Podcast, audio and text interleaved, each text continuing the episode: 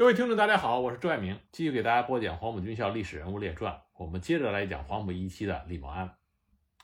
李默安在黄埔军校的时候，他加入了中国共产党。那么他又是如何脱党的呢？关于李默安脱党，主要有三种说法。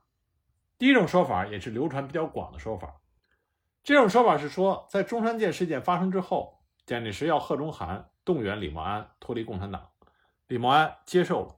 公开声明，他脱离中国共产党。周恩来在得知这个消息之后，马上找到了李默安，情绪非常激动。他对李默安说：“李默安，你是黄埔学生中第一个参加共产党，也是第一个退出共产党。开好头的是你，干坏事的也是你，你太使我失望了。”那么这个说法呢，在一九四三年重庆中共中央南方局干部学习会上提到，当时听众不多。流传不广。一九八零年，周恩来的上述讲话被整理记载在《周恩来选集》上册，并且公开发表，流传开始广泛起来。本来李默安就是名人，但是淡出了中国政坛，隐居海外，销声匿迹，不被大家所熟悉。结果有了周恩来说的这两个第一，就引起了大家的注意。有心留意的人也记得比较清楚。那这种说法流传最广，因为周恩来当时。是中共在广州的领导人之一，又是第一军的副党代表，所以关于李默安脱党说法更具有权威性，更容易被大家所相信。第二种说法是来自于包惠僧的回忆：中山舰事件之后，蒋介石提出党军中不准跨党的要求，中共为了统一战线的巩固，不至于破裂、委曲求全，采取了退让迁就的政策，决定送一批跨党的中共党员给国民党。使他们自动脱党，同少利子一样的办法。最初提出的名单中就有李默安。李默安当时不愿意脱党，但是过了不多久，他的思想发生了变化，登记脱离了中国共产党。包惠僧在中山舰事件前后任第一军第二十师党代表，是李默安的直接上司。有一段时间里，李默安是一直跟随着包惠僧工作。我们上一集提到过，包惠僧在黄埔军校任后方政治部主任。李默安在政治部任干事，包惠僧调任第一师第三团党代表，李默安任三团党代表室少校干事，包惠僧升任第二十师党代表，李默安升任第二十师第六十团党代表。包惠僧和周恩来一样，也是第一军的高级政工干部，都是在这次清党中，因为不愿意退出中共而被清理出第一军的。他的回忆同样具有权威性。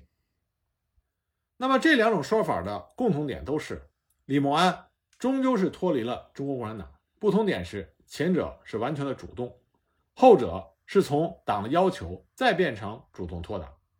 关于李默安是第一个退出共产党的黄埔学生的这种说法，曾经引起了李默安强烈的不满，他曾经提出过抗议。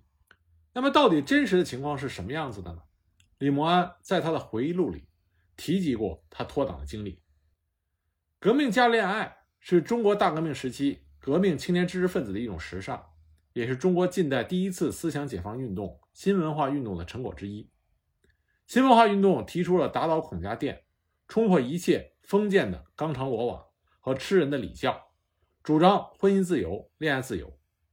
一时之间，中国大地有许多革命的青年知识分子坚决地与传统的包办婚姻决裂，自己寻觅情同意合的对象。恋爱结合，广州作为当时革命的中心，革命青年的集散地，这个风气尤为的浓烈。黄埔一期的李之龙、许继慎等人都是在这个时期重新结婚的。那么第一次东征回校之后，有一位广东籍的同学，经常约李默安在星期天进城去他家里玩。有一次提出给李默安介绍对象，并带他去见一个直系女子学校的姓曾的女学生。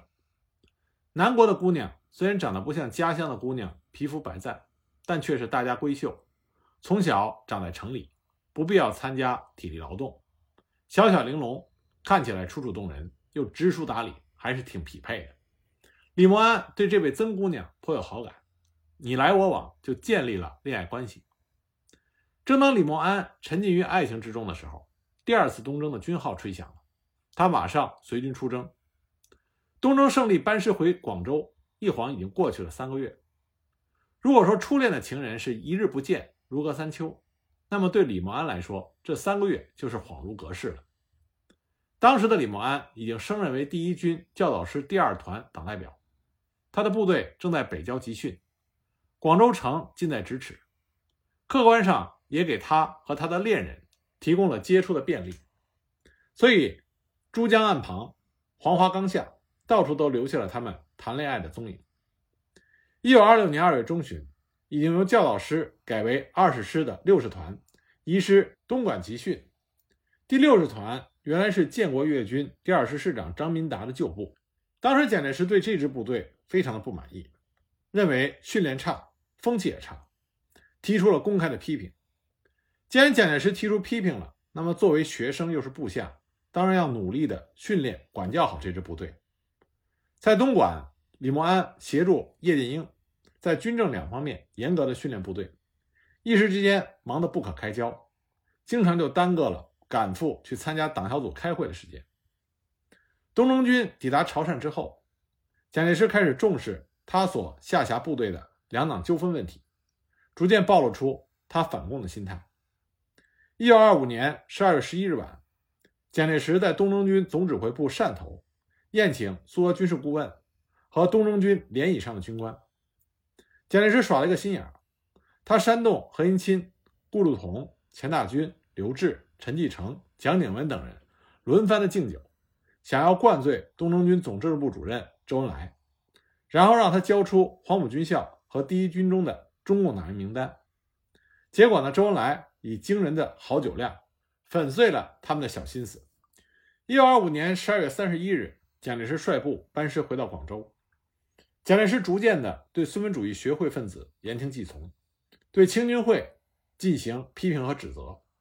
他与苏俄顾问季山家公开的争吵起来，公然未经国民党中央政治委员会主席和军事委员会主席汪精卫的批准，就撤掉了亲汪精卫、季山家的第一军第二师师长王茂功的职务，并把他扣留了起来。这些都是蒋介石由国民党左派向国民党新右派转变的开始。顿时，广东的国共两党的关系开始紧张起来。战斗在广东第一线的中共组织的负责人。是陈独秀的长子陈延年，陈延年是非常的精明能干。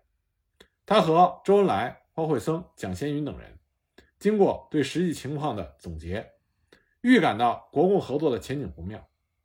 陈延年就向苏俄顾问和中共中央建议，共产党人要重新的认识蒋介石，要有所准备。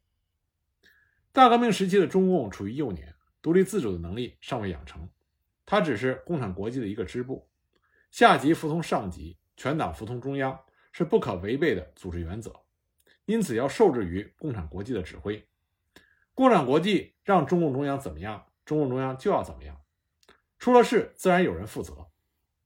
虽然中共上下不乏有精明能干、个性鲜明的人才，多多少少看到这样的合作下去，这样的一味退让，迟早会出大事。但牢骚归牢骚，建议归建议，命令是一定要服从的。不然要受到党纪的处罚。共产国际认为，世界革命需要中国革命配合，中国革命离不开国民党。国民党中，蒋介石是实力派，是革命的同路人，离开他，中国革命不行。中共只能与蒋介石、国民党妥协，只能退让。陈延年、周恩来等人回天无力，对上级命令只能服从。他们一面密切地注视着国共两党斗争的新动向，一面命令各级党组织。要加强组织纪律性，把思想统一到党中央的指示上来。对于敏感的国共关系，要慎之又慎，不要做出任何违背党纪的事情来，受国民党右派与把柄。广东各级基层组织马上就紧张地行动起来，开会传达和学习上级的文件精神，汇报形势情况，研究对策，召开党内生活会，找差距，亮思想，开展批评与自我批评。这样的话，会议就比以前多了一些。党纪是严格严肃的，当时的共产党人是讲正气的，在组织生活上敢于思想交锋，对认为不符合共产党人的言行进行批评和自我批评。李默安经常的迟到缺席，许继慎、王玉长对此甚为不满，在会上对他提出了严肃的批评，甚至认为他是为了谈恋爱而不来参加组织生活会，指责他小资产阶级浪漫情调超越了无产阶级铁的组织纪律。平心而论，党小组批评李默安在原则上是没错的。中共党章规定，不允许有任何不参加党的组织生活、不接受党内外群众监督的特殊党员，因有病或重要的事情不能参加党的会议，事先要请假批准。不管是军务繁忙、地理原因，或是谈恋爱，都不能作为不经请假而缺席迟到的理由。李默安的缺席迟到。就被视为是一种无组织、无纪律的表现，应该受到批评。问题在于，李默安的入党本身就没有经受过党组织的严格考察和考验，入党时间不长，党性修养并没有受到很好的锻炼，他的头脑中存在着自由主义思想，不习惯于党的组织纪律，因此他不能够正视自己的错误，不能够虚心的接受批评。对党组织许继慎等人批评的小资产阶级的浪漫情调。超越无产阶级铁的组织纪律，很不服气，当面顶了几句。尽管他当着许继慎等人的面不想多说什么，也不敢再多说什么，但他心里在想：我这种谈恋爱算什么？小题大做。李志龙不是在黄埔大搞三角恋，身边不也追随着不少漂亮的女孩吗？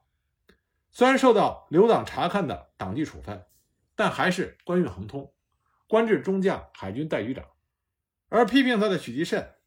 自己也是在军校医院治病的时候认识了女护士谭冠玉，然后谈了恋爱，与家乡的包办婚姻，离了婚。还有其他党员也有类似的情况。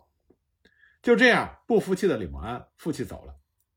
不久，广州就发生了中山舰事件，中共组织的活动在黄埔军校、在第一军都受到了限制。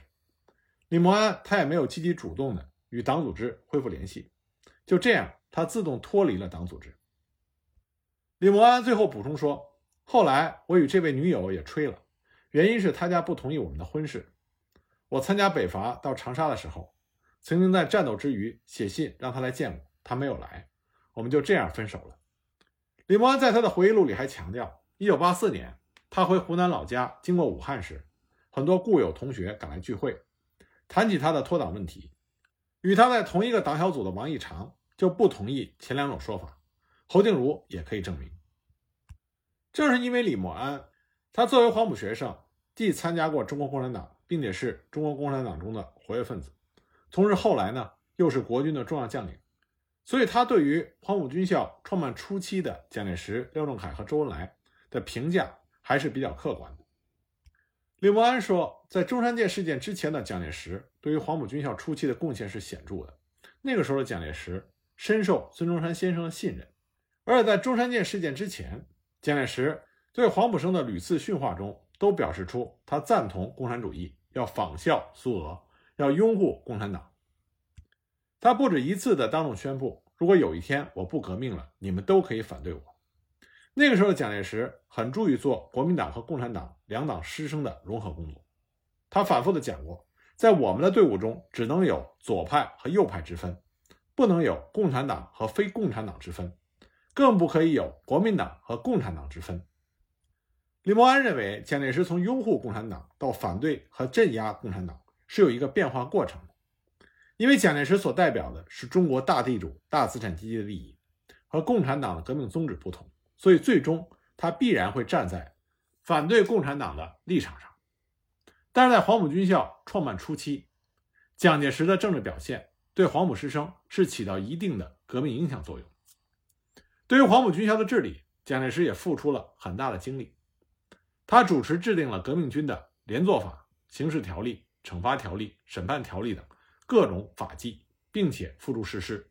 李默安对于蒋介石实施连坐法记忆深刻。连坐法是国民党军队一直沿用的。今天看来，这种军法未必科学，但在当时的历史条件下，对于树立铁的战斗纪律起了很重要的作用。连坐法的基本内容就是节制军队打仗不能后退。李默安回忆，当他们东征打淡水的时候，有个团的一营三连长临阵脱逃，被部队抓住，按照连坐法应该处以死刑。事后校本部开会研究处置办法，第一团团长何应钦和各营营长都纷纷的为这位连长说好话求情，不主张严惩。然而蒋介石毫不心软，他说：“革命军的连坐法头一次不执行。”就等于是一纸空文，对这个连长非严办不可。就这样，由军法处将这个连长给枪决了。这是蒋介石第一次执行连坐法，在整个部队引起了强烈的震动。所以在东征后来的诸次战斗中，部队上下形成了一股拼命向前、有进无退的战斗精神。而在李默安的回忆里，对于黄埔生，蒋介石是关心备至的。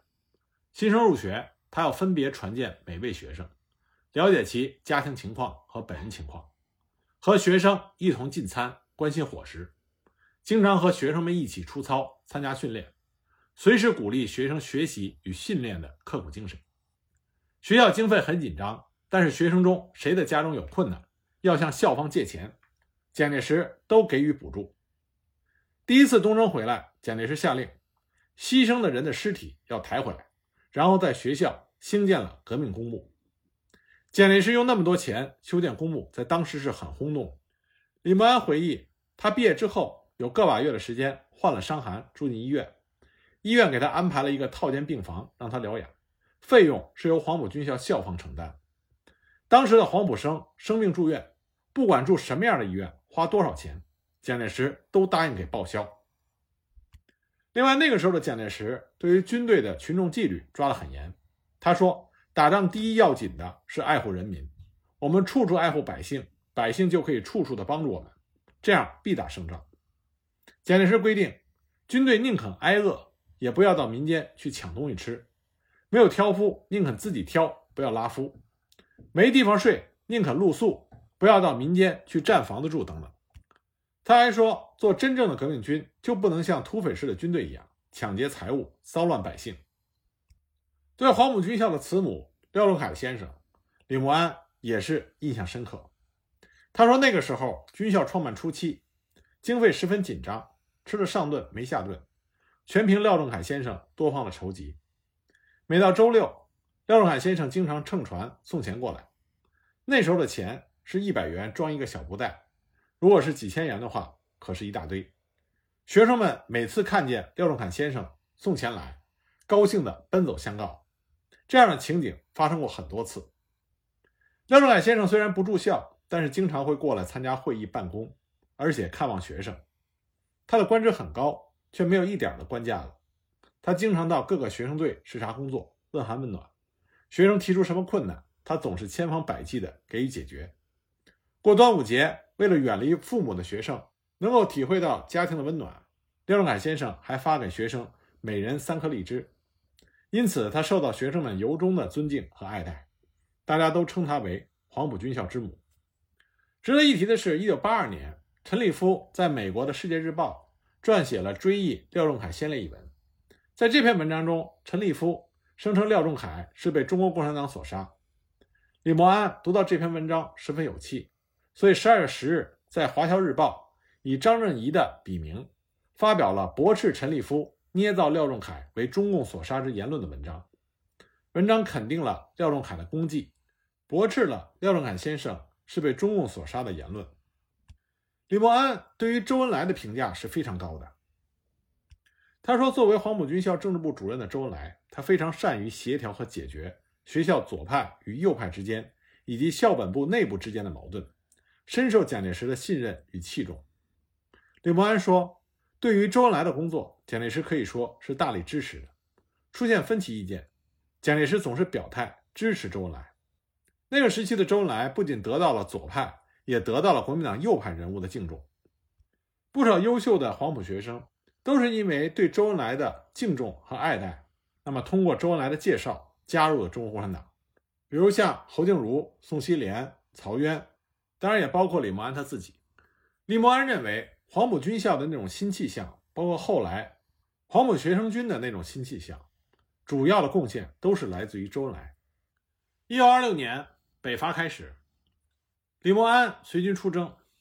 在攻克武昌之后，因为俘虏了吴佩孚部队的很多人，部队进行了扩编，成立了补充第五团，蒋先云任补充第五团团长，那么李默安任一营营长，二营营长是袁仲贤，副团长是傅维玉，这几个二十岁出头的年轻的黄埔毕业生任营团干部，他们以身作则，管理严格，指挥得当，很快就让这些吴佩孚部的老兵油子。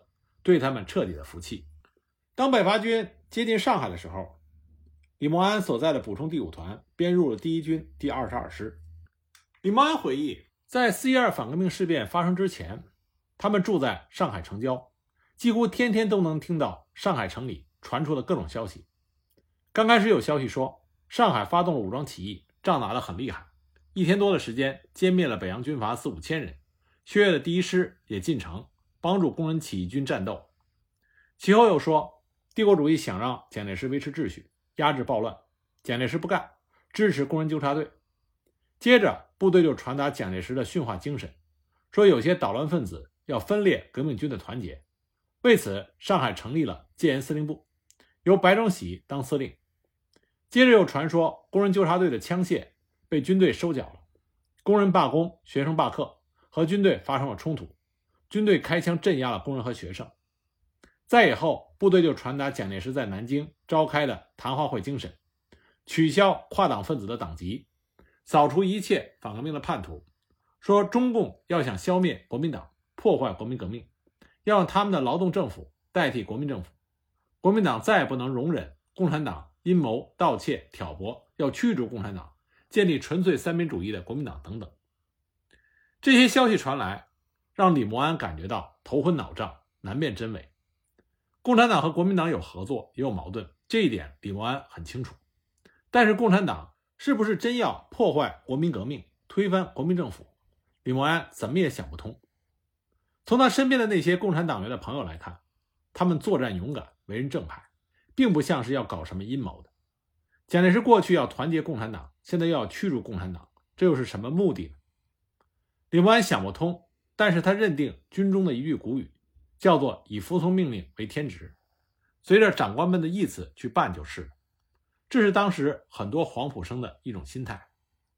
紧接着，李默安所在部队就开始整训，有的团开始搜捕共产党员。有一天，李默安听说共产党员被捕以后，立刻被处决，他觉得事态严重，他赶紧到团部去找副团长傅维玉，因为傅维玉是共产党员，想把消息告诉他。当他赶到团部的时候，傅维玉已经走了。不知去向，李默安又赶到二营，想告知二营营长袁仲贤，因为袁仲贤也是共产党员，结果袁仲贤也不在了。这两位曾经并肩血战的好朋友不辞而别，让李默安心里很难过。那么在傅维玉离去之后，李默安就被任命为代理团长，率团开进了上海，驻南市区，担任巡逻警卫工作。也就是在上海驻防这段期间，李默安认识了他后来的太太顾林。两个人相爱，并且结了婚，之后一起生活了六十二年，相处的夫妻感情非常好。四一二反革命事变发生之后，宁汉双方激烈的对抗，冯玉祥出面进行调停。在这个期间，蒋介石在八月十三日突然宣布下野，辞去了国民革命军总司令的职务。蒋介石下野原因很多，最基本的是各派军阀纷争，矛盾激化。下野的直接原因是桂系军阀逼宫。桂系虽然受到蒋介石的节制，但李宗仁、白崇禧对蒋介石口服心不服，并且移兵于南京的四周。蒋介石下野也是为了暂避锋芒。九月十六日，国民党成立了中央特别委员会应付局面。蒋介石一下野，张作霖就想趁着国民党政局不稳的时候南征。他在河北威逼阎锡山部，在河南进攻冯玉祥部。在这之前，孙传芳已经北上投靠了张作霖。那张作霖就命令孙传芳在津浦线发动攻势。九月二十六日，孙传芳的三个师趁着雾夜偷渡长江，并且迅速占领了南京以东的栖霞山、龙潭车站，切断了宁沪交通，形势极其危险。李宗仁出面与武汉方面达成了妥协，在何应钦的配合下，与东西方面夹击孙传芳部。李默安当时受命令，率部开赴丹阳。这个时候，补充第五团已经改为第六十五团，仍归属第一军第二十二师。龙潭之战，我们之前在讲很多国军将领的时候都讲到过，因为大部分著名的国军将领都参加过龙潭之战。整个龙潭之战，毙敌一万多人，俘敌三万多人。此次作战主要是由国民革命军第一军和第七军参加了作战，这两军伤亡了八千多人。白崇禧后来在回忆龙潭之战的时候就说：“龙潭之役实在没有什么了不起的战略战术，只是尽量的抽调后来之兵，使之开赴前线拼命，全是打硬仗。示意双方的死亡很重。我与何将军在图敏土场会师之后，肃清残敌，清理战场。当时敌我双方真的是尸体遍野。我们发动市敏土场及红十字会收尸，结果收不胜收。据说半年之内，火车经过龙潭，尸臭仍然逼人。但是白崇禧也说，龙潭之役在北伐大业中是最重要的一仗，因为胜利了，才能西征。消灭唐生智之反动力量，才能迁都南京，稳定国内的政治局面。龙潭战役是北伐大业成败之关键。李默安说：“能够参加如此重要的战役，他一直深感自豪。龙潭战役对他的锻炼很大，对北伐胜利的作用也很大。